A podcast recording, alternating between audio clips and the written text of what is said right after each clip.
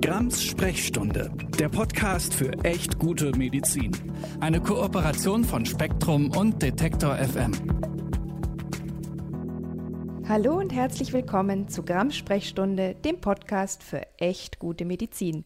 Wobei ich heute auch wieder, so wie früher, recht gute Medizin sagen könnte, denn wir haben heute quasi ein doppeltes Revival. Es geht zum einen mal wieder um das Thema HeilpraktikerInnen. Es gibt da nämlich ein neues Gutachten zum Heilpraktikerrecht. Und zum Zweiten, mit wem könnte ich über gerade dieses Thema besser sprechen als mit meinem ehemaligen Podcastpartner und Juristen Christian Noppmann, der also heute mal wieder zu Gast ist. Aber bevor wir mit dem Thema loslegen, ein Hinweis für alle HörerInnen, die Apple Podcasts nutzen. Es ist ja gerade Apple Podcasts Abonnements gestartet, vielleicht habt ihr es mitbekommen, und ihr könnt vielen Detektor Podcasts dort exklusiv folgen und auch verschiedene Vorteile erhalten. Das Podcast Radio Detektor FM ist seit dem Start mit dabei, unter anderem auch mit diesem Podcast hier. Ihr findet ihn zusammen mit dem Forschungsquartett und dem Spektrum Podcast in dem Kanal Science. Ein Abo kostet 2,49 und hilft dabei weiter echt aufwendig produzierte Podcasts zu machen. Hört und schaut doch da gerne mal rein. Jetzt aber zum Thema, für das es wie gesagt zwei gute Gründe gibt. Zum einen ist jüngst das lang erwartete Heilpraktikergutachten des BMG erschienen und zum anderen hat mir das die Chance gegeben, Christian Noppmann nochmal einzuladen, mit dem ich, als wir den Podcast noch zusammen gemacht haben, auch schon mal eine ganz lange Folge zum Heilpraktikergesetz äh, aufgenommen habe. Damals hatten wir auch die Juristin Juliane Buscheinen zu Gast, die sogar über das Heilpraktikergesetz promoviert. Und wer Lust hat, da noch mal reinzuhören, es ist echt interessant, wie ist dieses Gesetz eigentlich entstanden, wie hat sich das weiterentwickelt, warum ist die ganze Sache heute so, wie sie ist, der kann gerne nochmal in die alte Folge Heilpraktiker keine Kontrolle reinschauen. Ich habe euch den Link auch in die Shownotes gepackt. Und dann gibt es übrigens noch einen dritten Grund ähm, für dieses ähm, Arrangement heute, aber das erfahrt ihr erst, wenn ihr die Folge bis ganz zum Ende gehört habt. Aber jetzt will ich euch nicht länger auf die Folter spannen und dich auch nicht, Christian. Hallo, du sitzt in Berlin, ich sitze in Heidelberg. Wir sind nicht wie in den Zeiten von vor Corona in einem fancy Studio. Und meine erste Bitte an dich wäre, magst du dich meinen HörerInnen noch mal ganz kurz vorstellen, für die, die dich noch nicht kennen oder für die, für die es schon eine zu große Weile her ist? Hallo Nathalie, ja, ich grüße dich aus Berlin. Ganz herzlichen Dank für die Einladung. Auch Grüße an die HörerInnen, die mich noch nicht kennen. Christian Noppmann, mein Name. Ich bin Rechtsanwalt und im Medizinrecht und Krankenversicherungsrecht tätig. Ich sitze hier in Berlin in diversen Gremien der Gesundheitsselbstverwaltung und befasse mich mit allen relevanten Fragen des Medizinrechts rund um Krankenkassen und eben auch mit dem Thema Heilpraktiker. Mhm. Ja, so ein Zufall. Dieses Gutachten wurde ja lange erwartet und erstmal ist es ja gut, dass es jetzt da ist, weil damit erstmal wieder eine Diskussionsgrundlage vorhanden ist.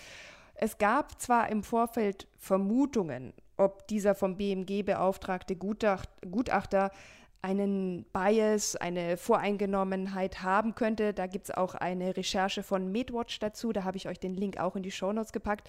Aber das wollen wir hier jetzt nicht weiter thematisieren. Christian, du, du liest ja als Jurist solche Gutachten sicher lieber als ich. Kannst du uns, auch wenn es bestimmt schwer ist, in drei, vier Sätzen sagen, was steht da jetzt drin? Äh, quasi, worum geht's? Ich versuch's. Ähm, drei bis vier Sätze ist sehr sportlich, denn das Gutachten hat 308 Seiten. Und äh, es hat mich mehr als eine halbe Stunde äh, Zeit gekostet, da einmal durchzupflügen. Ja, das Gutachten ist im Auftrag des BMG erstellt worden von Professor Dr. Christoph Stock, einem Rechtsanwalt aus Aachen und ist am 21. April veröffentlicht worden. Lange erwartet ähm, wie du sagtest, und befasst sich mit allen relevanten Fragen, die sich rund um den Begriff der Heilkunde, aber auch des Heilpraktikerwesens ranken und nimmt eine sehr vertiefte verfassungsrechtliche Bewertung vor und macht auch Vorschläge, wie letztendlich das Heilpraktikerwesen in Deutschland auf Basis seiner rechtlichen Ausführungen mhm. tatsächlich neu geordnet werden könnte. Okay, willst du da vielleicht ja. noch kurz erklären, was, was sind da so seine Ideen? Ja, das kann ich schnell machen. Ähm, zum einen sagt er, der Beruf des Heilpraktikers ist ein geschützter Beruf nach Artikel 12 Grundgesetz ähm, und kann vom Gesetzgeber nicht so einfach abgeschafft werden. Hm. Und Einschränkungen dieses Berufs müssen immer begründet sein. Ein interessanter Punkt ist, dass er sagt, dass vom Berufsstand der HeilpraktikerInnen insgesamt keine schweren nachweisbaren oder auch nur höchstwahrscheinlichen Gefahren äh, ausgingen, die sozusagen scharfe Eingriffe notwendig machen würden. Und sein Ziel ist letztendlich eine Herstellung eines ausgewogenen Verhältnisses zwischen dem, den, den Patientenrechten, ähm, die sich nicht schulmedizinisch oder äh, nicht durch Ärzte behandeln lassen wollen mhm. und das ausgeglichen eben mit der Konturierung dieses äh, Berufsfeldes. Und dazu macht er konkrete Vorschläge. Er möchte den Heilkundebegriff neu fassen, ähm, wo er die, äh, das Trennen zwischen Alternativmedizin, Schulmedizin, ich zitiere das aus dem Gutachten, und auch der, äh, der Wunschmedizin. Wunschmedizin, und, ja, das fand ja, ich sehr interessant. Ist super, ne? Ja. Und äh, die ärztliche Heilkunde möchte er unangetastet lassen und für den Bereich der, der Heilpraktiker möchte er dann eben sozusagen eine Kompetenzlösung schaffen, die äh, sektorale Zuständigkeiten begründet und im Prinzip die gesamte Alternativheilkunde unter dem Begriff der Heilpraktiker letztendlich packt. Und das Ganze möchte er in einem neuen Berufsbild Berufsbild normieren mit staatlicher Anerkennung, der letztendlich ausschließlich dem bereits tradierten Berufsbild der Ausübung von Alternativheilkunde folgt. Hm. Okay, Soweit. also der gute Teil wäre, Ärzte dürfen nicht mehr äh, Wunsch, Wünsch dir was Medizin und Alternativmedizin machen und, und Heilpraktiker nur noch das. Ähm, äh, so ungefähr? Äh, so ungefähr in ganz grobem Rahmen, ja. Aber das, das, wird ja auch viele ÄrztInnen nicht freuen. Aber wenn ich dich richtig verstehe, äh, eine Abschaffung, sagt er, sei prinzipiell nicht möglich. Wir haben das ja damals im Münsteraner Kreis, als wir das Memorandum Heilpraktiker erarbeitet haben, auch als eine mögliche Lösung angeführt, dass man es quasi einfach abschafft. Er sagt, das geht nicht wegen Berufswahlfreiheit und anderen Gründen. Aber ich will dich da mal noch was fragen als Juristen. Schieß äh, los. ich bin ja kein Jurist, aber ich weiß, das ist einer deiner Lieblingssätze.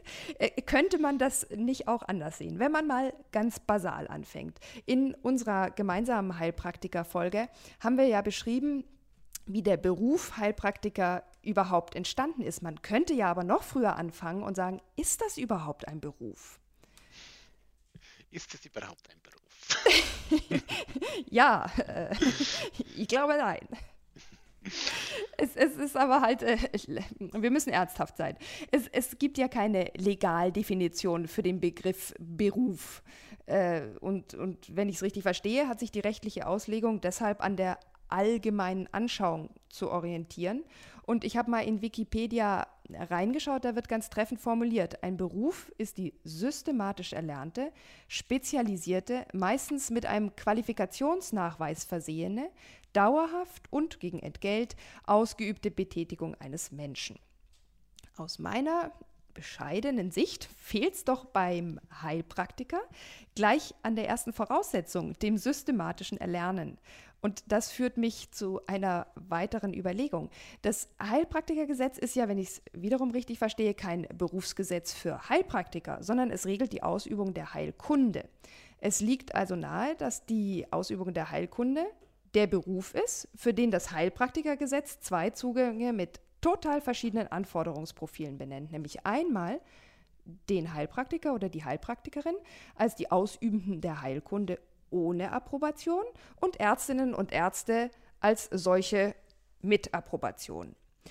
Und ich finde, wenn man es so betrachtet, wird Gleiches ungleich behandelt.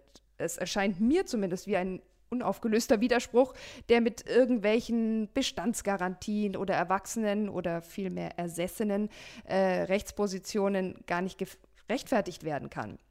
Und ich frage mich, es kann doch dem Gesetzgeber nicht verwehrt sein, den Beruf des Heilkundeausübenden nach sachlich begründeten Anforderungen einheitlich zu regeln und keine zwei Klassen zu bilden.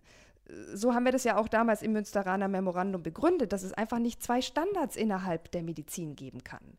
Und das könnte doch bedeuten, lass mich das noch kurz zu Ende ausführen, dass ja, es ja, dem Gesetzgeber in, in letzter Konsequenz nicht verwehrt ist, die Form der Heilkunde ausübenden Übung ohne Approbation äh, zu streichen und für die Ausübung der Heilkunde immer eine ärztliche Approbation zu fordern. Bei mir ist auch kein Land der Welt bekannt, in dem der Staat äh, Bestandsgarantien für Halbberufe übernimmt, die dem approbierten Arzt gleichgestellt werden, aber nicht seine fachliche Qualifikation fordern. Ein schönes Beispiel äh, sind ja zum Beispiel die Osteopathic Doctors in den USA, die ja nur den normalen ÄrztInnen gleichgestellt wurden, weil sie ein Vollstudium absolviert haben. Äh, wie siehst du das? Ist das ein, ein äh, legaler Gedanke? Gedanken sind erstmal immer legal.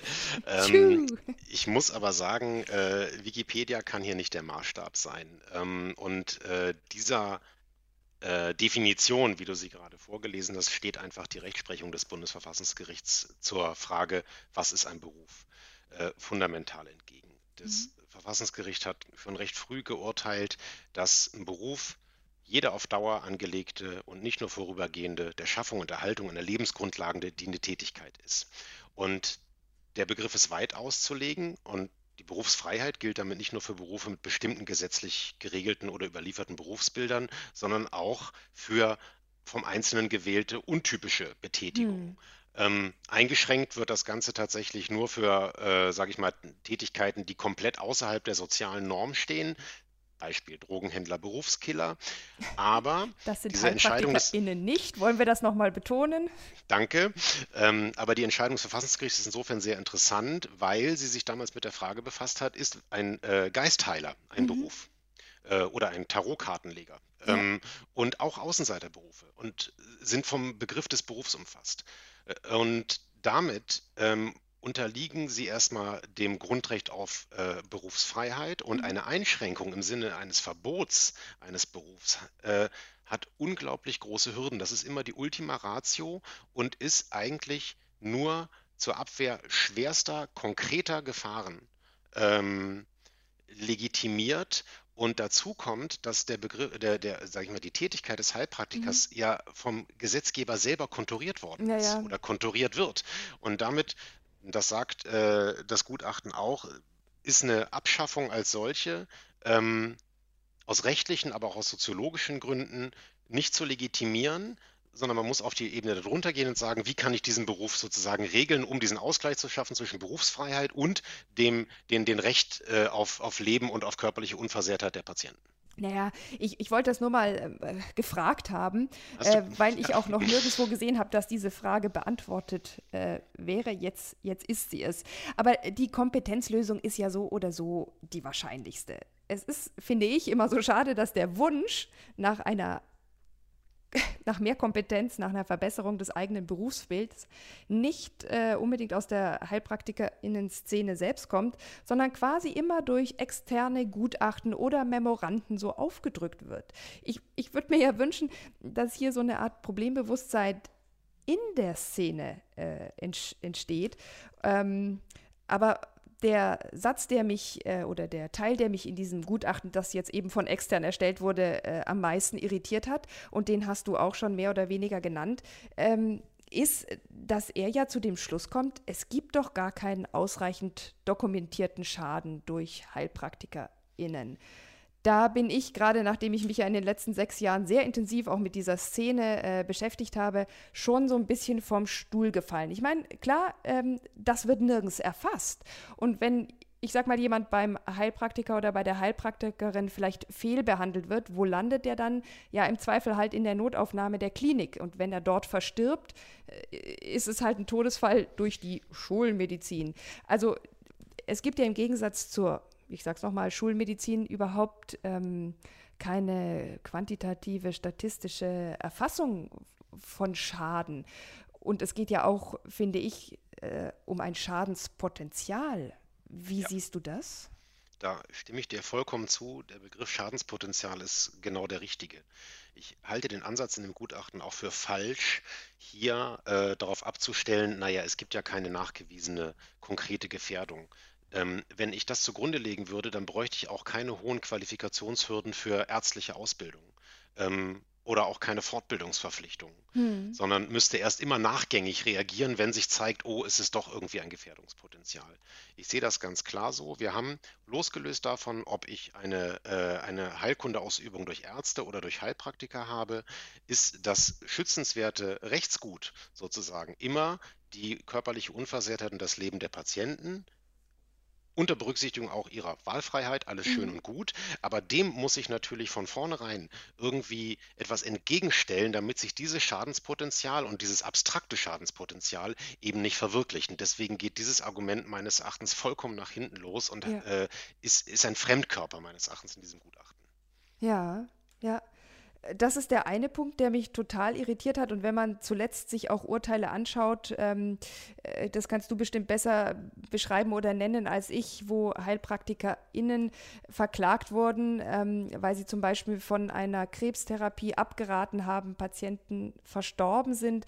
Ähm, hast du da vielleicht noch irgendwas im Kopf, was du vielleicht als konkreten Schaden gerade mal benennen können, wo jetzt tatsächlich, weil es keine äh, Gesetz Grundlage da gibt, äh, jetzt die Rechtsprechung eingreift und sagt, nee, Moment mal, ähm, das geht jetzt irgendwie so nicht, hier muss zumindest dann Schmerzensgeld oder sowas gezahlt werden. Ja, also das ist der Fall aus München mit den Schlangengiftpräparaten oder Enzympräparaten zur Behandlung Gebärmutterhalskrebs und die äh, Heilpraktikerin ist zu Schmerzensgeld verurteilt worden, weil sie eben äh, die Patientin nicht zu einer, sage ich mal, konventionellen Chemotherapie äh, äh, hinbewegt hat. Und einen zweiten Fall gibt es aus Ingolstadt, wo eine Heilpraktikerin äh, Zuckerlösungen mit Aminosäuren versetzt als Wundermittel gegen alles Mögliche verkauft hat. Mhm. Ähm, und ich wollte auf die beiden Fälle später nochmal zu sprechen kommen, weil das Gutachten macht ein riesen neues Problemfeld auf, obwohl es eigentlich eine Lösung anbietet.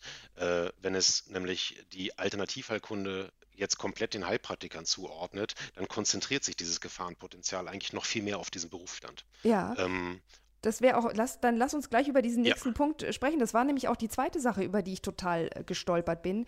Wenn jetzt diese Gleichstellung oder eben auch ja eine richtige, richtig gehende Ausklammerung der sogenannten Alternativheilkunde aus der richtigen äh, Heilkunde käme, irgendwie mag das ja wie so ein ganz kluger Schachzug klingen, äh, weil dann ja jeder weiß, dass er in diesem Bereich nur noch wünscht dir, was Medizin erhält und eben keine wissenschaftlich belegten Verfahren. Aber ich denke mir, dass diese Lösung doch wirklich keiner will. Die ÄrztInnen wollen bestimmt zum Teil nicht von der Naturheilkunde loslassen und HeilpraktikerInnen wollen nicht als Außenseiter Medizinerinchen äh, betrachtet werden. Im Gegenteil, die wollen ja immer rein. Und die Politik will doch sicher auch keine neue Sparte, in der es dann weder Referenzen noch Standards oder auch Kontrollmöglichkeiten gibt. Ähm, die wollen das auch bestimmt jetzt auch nicht schaffen und, und damit quasi ein, ein neues Problem und das scheinst du ja auch zu befürchten. Das befürchte ich zumindest dann, wenn man äh, nicht in ganz konkrete weitere Regelungen äh, reingehen würde. Also ich habe ja gerade gesagt, es muss gewährleistet werden, erstmal, dass PatientInnen geholfen wird. Mhm. Und zwar aus Aspekten der Gefahrenabwehr und auch der Qualitätssicherung. Das geht nur über die Sicherung der Kompetenz. Mhm. Und dieser Ansatz der Trennung Schulmedizin, Alternativmedizin, Wunschmedizin, den finde ich überaus fragwürdig, ähm, weil damit eigentlich dieses zentrale Anliegen, äh, ich möchte gerne einem, einem, Patienten oder einer Patientin bei, einer, bei einem äh, gesundheitlichen Problem helfen, äh, es ist vollkommen sozusagen abgetrennt. Bestmöglich und, helfen. Ja, und, ähm, und auch mit diesem Argument der körperlichen Unversehrtheit der Patienten, dass die gesichert werden muss, wird ja die umfängliche Ausbildung der Ärzte begründet. Mhm. Und, na klar, es ist auch wichtig, das Selbstbestimmungsrecht der PatientInnen. Es gibt auch ein Recht auf Nichtbehandlung oder Unterstandardbehandlung. Mhm. Aber das Hauptproblem ist, dass mit so einer Trennung sich bei den HeilpraktikerInnen der gesamte Bereich der Behandlung ohne genügende Evidenz einfach konzentrieren würde. Ja. Und da bleiben ganz wesentliche Fragen offen, nämlich wann müssen denn HeilpraktikerInnen auf eine ärztliche Behandlung verweisen, wie der Fall Schlangengifttherapie. Ja. Oder was passiert denn, wenn tatsächlich unwirksame äh, Mittel wie dieses BG Moon Zuckerwasser mhm. an Krebspatienten verkauft wird? Ähm, gibt es dort noch irgendwelche Eingriffsmöglichkeiten seitens, äh, seitens äh, Kontrollbehörden oder Organen? Mhm. Ähm, wenn man das nicht möchte, müsste man eigentlich in eine Positiv- oder Negativlistung eintreten. Das, äh, wie man das ja jetzt bei den Heilpraktikern in Teilen auch schon hat. Ja, und das schlägt er ja auch vor, denen, also in mehreren das, genau, Varianten. Genau, ja. dass, dass gewisse Krankheiten einfach nicht mehr behandelt werden dürfen von mhm. Heilpraktikern und Heilpraktikerinnen.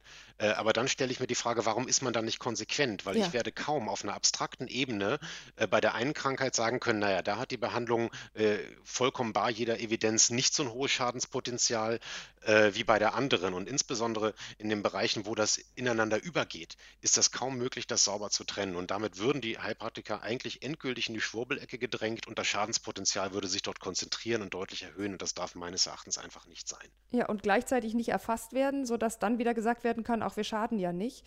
Und ich finde es auch ein bisschen unfair für die sektoralen HeilpraktikerInnen, zum Beispiel Physiotherapeuten, die das sehr seriös und äh, auf Basis ihrer guten Ausbildung aus anderen Gründen anbieten, ähm, die werden dann ja quasi mit in diese Ecke gedrängt. Fände ich jetzt auch irgendwie nicht, nicht so richtig gerecht. Ja.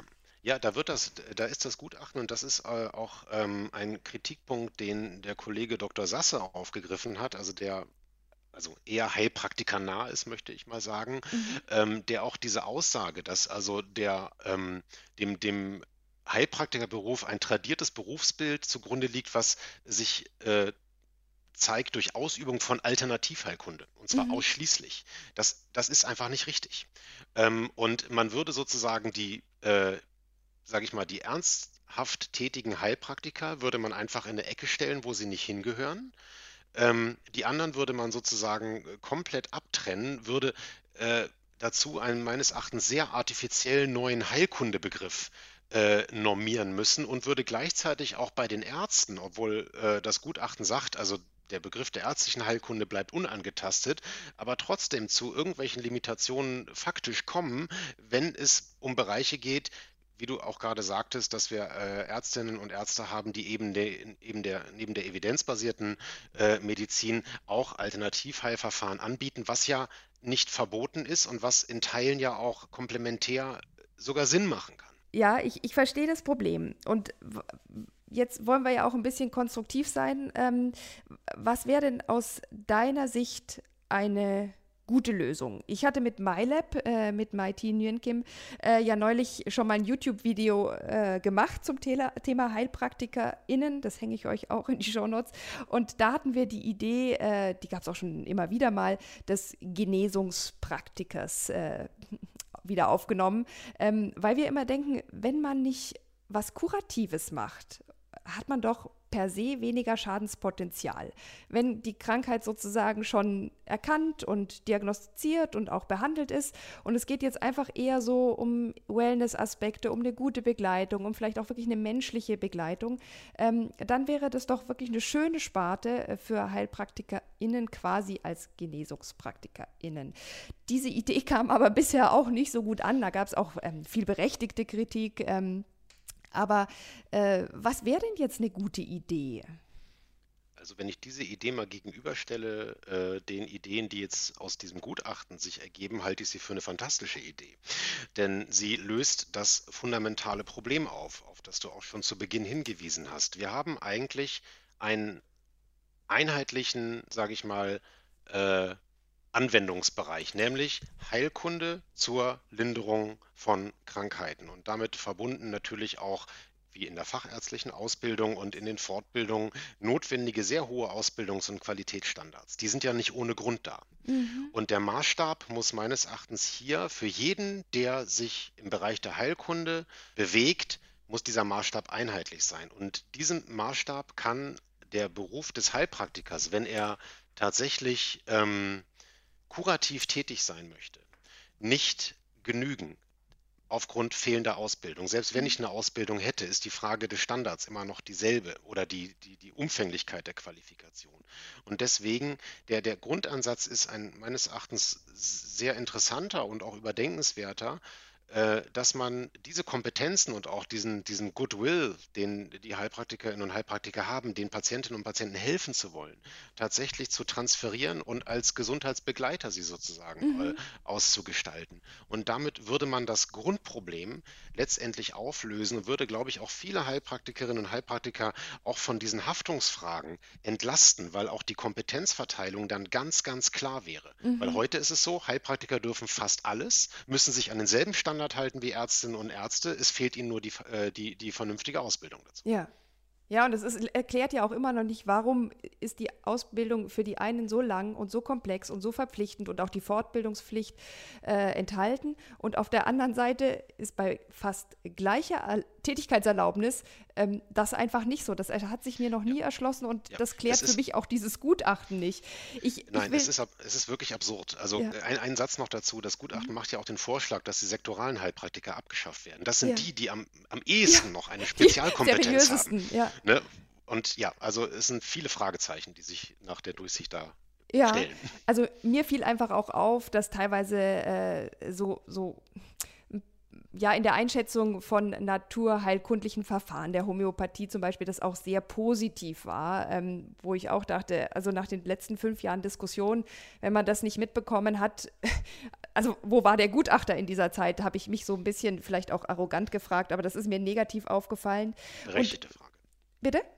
Berechtigte Frage. Ja, und ähm, zum anderen hatte ich bei diesem Begriff der Wunschmedizin wirklich so eine ganz negative Gänsehaut, weil ich mir dachte, nee, Medizin ist nicht wünsch dir was, aber das klingt so, als könnte man in der normalen Schulmedizin als Patientin oder als Patient nicht sagen, ich würde mir dies und das wünschen. Ähm, zum Beispiel jetzt erstmal keine Operation, sondern kann man nicht auch erstmal was äh, anderes machen? Kann ich nicht, zum Beispiel, wenn ich Schmerzen habe, nicht erstmal zum Physiotherapeuten, zur Physiotherapeutin gehen oder hilft vielleicht insgesamt, äh, weiß ich nicht, mehr, mehr Bewegung oder sowas, ja? Und äh, gerade die evidenzbasierte Medizin äh, schließt ja ein, dass einerseits natürlich der wissenschaftliche Kenntnisstand beachtet wird aber, und natürlich auch die Erfahrungen des äh, jeweiligen Arztes oder der Ärztin, aber eben auch der Wunsch des Patienten oder der Patientin. Und das finde ich, klingt so, als sei das sozusagen in der bösen Schulmedizin, die immer nur sagt, du hast jetzt das zu tun, überhaupt nicht der Fall. Und ich meine, ich habe schon so viele Kolumnen auch zu diesem Thema geschrieben, der gemeinschaftlichen Entscheidungsfindung in der Medizin, dass das wirklich auch der wissenschaftlich nachgewiesen auch beste Ansatz wäre, weil man dann sich ja auch ernst genommen und angenommen fühlt und auch wirklich zu einer Entscheidung auf Augenhöhe miteinander kommt. Und das ist mir sehr negativ aufgefallen, so nach dem Motto, Wunschmedizin kriegen Sie in der Schulmedizin nicht, weil das ist einfach auch schlicht ja. falsch. Ja, also er, er konturiert den Begriff schon relativ konkret und meint mit der Wunschmedizin eigentlich alles, wo ich keine äh, aus, sage ich mal, medizinischer Sicht einen pathologischen Zustand zugrunde gelegt habe, sondern äh, da fällt der ganze Bereich auch der ästhetischen Chirurgie mit rein und Zahnbleaching ähm, und Coaching und äh, alles Mögliche. Aber das, das zeigt das Problem, was du genannt hast, eigentlich umso deutlicher, dass äh, der Kernbereich der Medizin doch tatsächlich einer ist, der, der helfen möchte, der, der, der kurativ tätig sein möchte, der begleitend tätig sein möchte, dafür eine Qualifikation braucht und es nicht alleine in das singuläre Belieben der Patientinnen und Patienten gestellt werden kann, was hätte ich denn gerne, mhm. und dann hier noch auf einen Berufsstand treffen wird, der ihnen genau das alles anbietet, obwohl objektiv gesehen klar ist, wir haben überhaupt keine Evidenzen, das kann eigentlich nicht vernünftig helfen. Mhm. Ja. Ja, irgendwie ist es so ein bisschen traurig. Jetzt hat sich da jemand so viel Arbeit gemacht ja. und irgendwie kann man nicht so richtig was rausziehen. Und was, was mich wirklich so ähm, ja, traurig macht eigentlich, es kann doch irgendwie nicht angehen, dass alle Gesundheitsberufe sich qualifizieren, sich verbessern, teilweise auch akademisieren wollen. Sogar PodologInnen habe ich jetzt gelesen. Aber die HeilpraktikerInnen in gewisser Weise, mir kommt es manchmal wirklich so ein bisschen bockig, äh, auf ihrem Status quo beharren. Und jetzt muss man ja sagen, gut, jetzt ist dieses Gutachten da, aber wollen wir mal ehrlich sein, äh, vor der Wahl wird jetzt eh nichts mehr passieren. Und danach ist es, egal welche Regierungskoalition oder Konstellation wir haben werden, ganz bestimmt nicht das erste Thema, das angefasst wird. Mich hat auch wirklich überrascht, dass über dieses Gutachten null berichtet wurde. Allenfalls in so ein paar Spezialblogs äh, wurde da diskutiert, vor allem auf eurer JuristInnenseite. Aber im Moment habe ich auch das Gefühl, es haben alle echt was Wichtigeres zu tun. Und mein Fazit nach dem Durcharbeiten dieses Gutachtens und auch nach dem Podcast mit dir äh, wäre, dieses Gutachten wird keine Relevanz haben. Und es bleibt uns weiterhin nur die Aufklärung über gefährliche Praktiken, über wirkungslose Heilsangebote und die Hoffnung, dass sich HeilpraktikerInnen in dieser Zwischenzeit, die ihnen ja jetzt gewährt ist, allein durch die politischen ähm, Gegebenheiten, sich einfach mal selbst an die Nase packen und zum Wohl ihrer PatientInnen und echt guter Medizin, ich darf nochmal an den Podcast-Namen erinnern, selbst aktiv werden. Und nicht nur in so einer Art Wagenburg-Mentalität und auch Selbstverteidigung, selbst bei berechtigter Kritik, immer wieder sagen, nee, wir wollen vor allem, dass alles so bleibt, wie es ist. Das wäre mein Schlusswort. Wie, wie ist deins? Ich bin ganz deiner Meinung. Nein, äh, Gutachten hat das BMG schon so viel in Auftrag gegeben. Ich erinnere an diese drei Großgutachten zur demokratischen Legitimation des gemeinsamen Bundesausschusses. Ähm, ja, die äh, liegen irgendwo äh, in der Bibliothek und im Archiv, äh, haben vielleicht irgendwann mal eine Relevanz, aber ich gehe auch fest davon aus, dass dieses Gutachten hier jetzt keinen Impact haben wird auf eine konkrete anstehende gesundheitspolitische Debatte zur Neuordnung des Heilpraktikerwesens. Dafür ist vielleicht auch jetzt gerade mit der Wahl und auch mit Corona Jetzt nicht konkret die richtige Zeit. Das Thema ist aktuell und meines Erachtens zeigt, das ist der Vorteil des Gutachtens, zeigt aber äh, tatsächlich Diskussion, wie viele Baustellen hier eigentlich noch offen sind und auch im Sinne einer guten Medizin tatsächlich äh, bearbeitet werden müssen. Dafür ist das Gutachten gut. Die Lösungen, die es äh, ähm, anbietet, sind eine Diskussionsgrundlage, werden aber meines Erachtens äh, niemals in irgendeiner Art und Weise praktische Relevanz haben. Ja, ja, damit müssen wir dann auch schon zum Ende kommen. Aber Moment, vielleicht auch noch nicht ganz, weil ich hatte euch ja schon eine kleine ähm, Überraschung angekündigt. Und äh, der Christian und ich, wir, wir müssen euch da mal noch was sagen. Wir haben das, äh, jetzt kommt's, äh, Schatz. Äh, wir haben das nämlich bisher noch nicht so publik gemacht, weil es ja auch echt immer viele HaterInnen gibt, äh, denen man Privates ungern zum Fraß vorwirft. Aber schon allein aus Gründen der Transparenz und ähm, weil es uns auch sonst echt wichtig ist, sagen wir euch das jetzt. Äh, wir sind schon eine ganze Weile miteinander verheiratet. So ist das, ja. Stimmt's? stimmt, stimmt, stimmt, stimmt genau, Schatz, ja. ähm, ja, was, was soll ich dazu noch mehr sagen? Es ist, äh, ich bin mit dir verheiratet und das ist gut so. Ja, genau. Und schöne Dinge muss man sich auch nicht zerreden lassen von irgendwelchen Leuten, die ähm, denken, dass Hate wichtiger ist als alles andere. Ganz genau.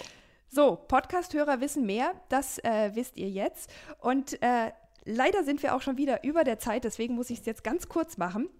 Und auch nochmal ganz ernsthaft zum Ende. Ich will euch nochmal den kleinen Hinweis geben, dass es diesen Podcast jetzt eben auch als Apple Podcast Abonnement gibt und dass ihr den zusammen mit dem Forschungsquartett und dem Spektrum Podcast in dem Kanal Science bei Apple Podcasts Abonnements findet.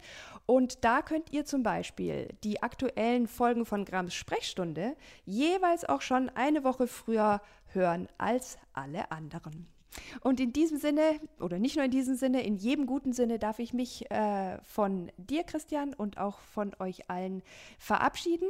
Wenn ihr noch irgendein Anliegen habt, schreibt mir an sprechstunde.detektor.fm. Ich lese all eure Mails. Ich komme immer nicht so schnell zum Antworten, aber da rutscht nichts durch. Ich melde mich dann schon irgendwann. Ich bedanke mich für all die großartigen Vorschläge und Zuschriften.